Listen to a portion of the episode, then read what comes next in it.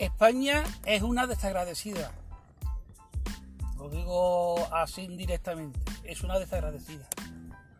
Yo no soy votante del PSOE, pero he de reconocer que la gestión de Sánchez, aun siendo un político que antes de entrar en el gobierno, a mí particularmente no era de mi agrado, he de reconocer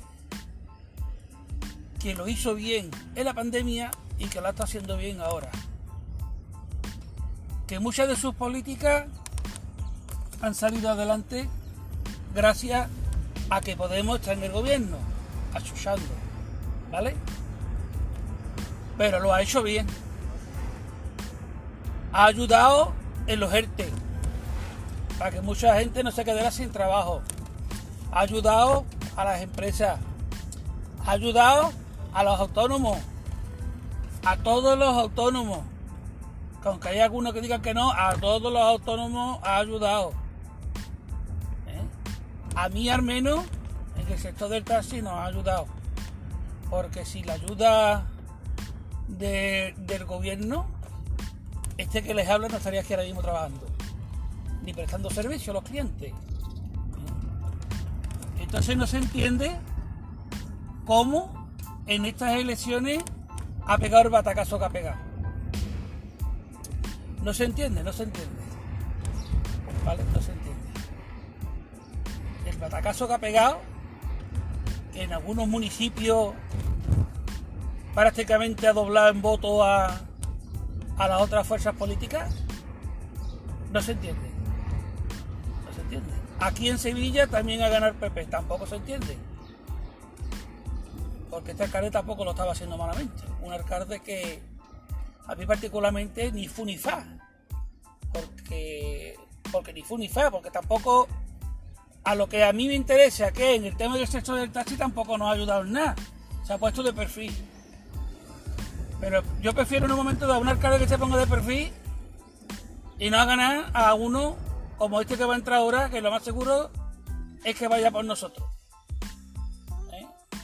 Seguro, seguro, seguro. Además no falla, cuando viene el PP aquí es cuando empiezan las manifestaciones y empieza el mamoneo.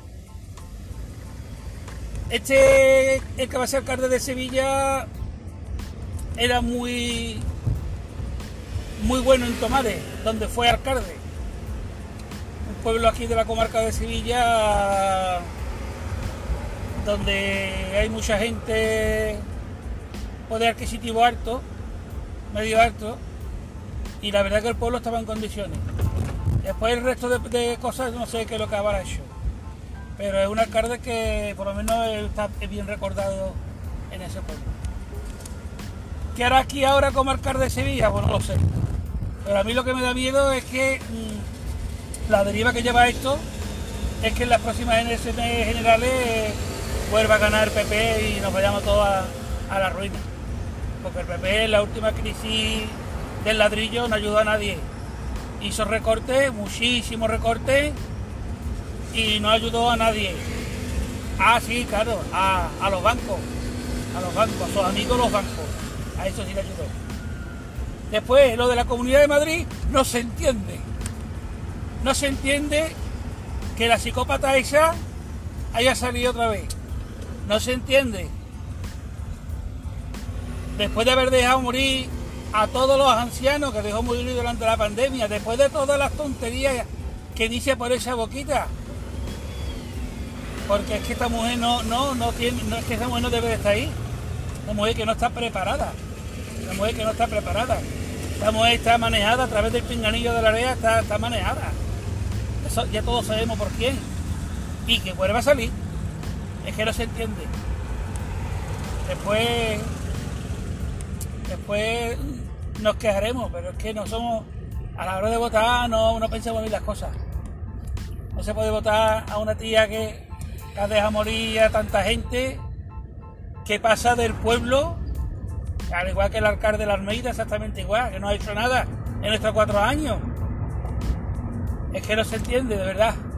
Y vuelvo a decir, no soy votante del PSOE, pero es que pero es que, no sé, para, las próximas elecciones, pues lo digo, mm, lo veo muy difícil lo veo muy difícil entre la división de la izquierda y, la gente que está, mucha gente que está en contra del Sánchez, pues mm, por desgracia ya sé lo que va a pasar. Y es una pena. Pero bueno, esto es la democracia, lógicamente, y, y lo que vota el pueblo, pues hay que respetarlo, por supuesto, que respetar se respeta.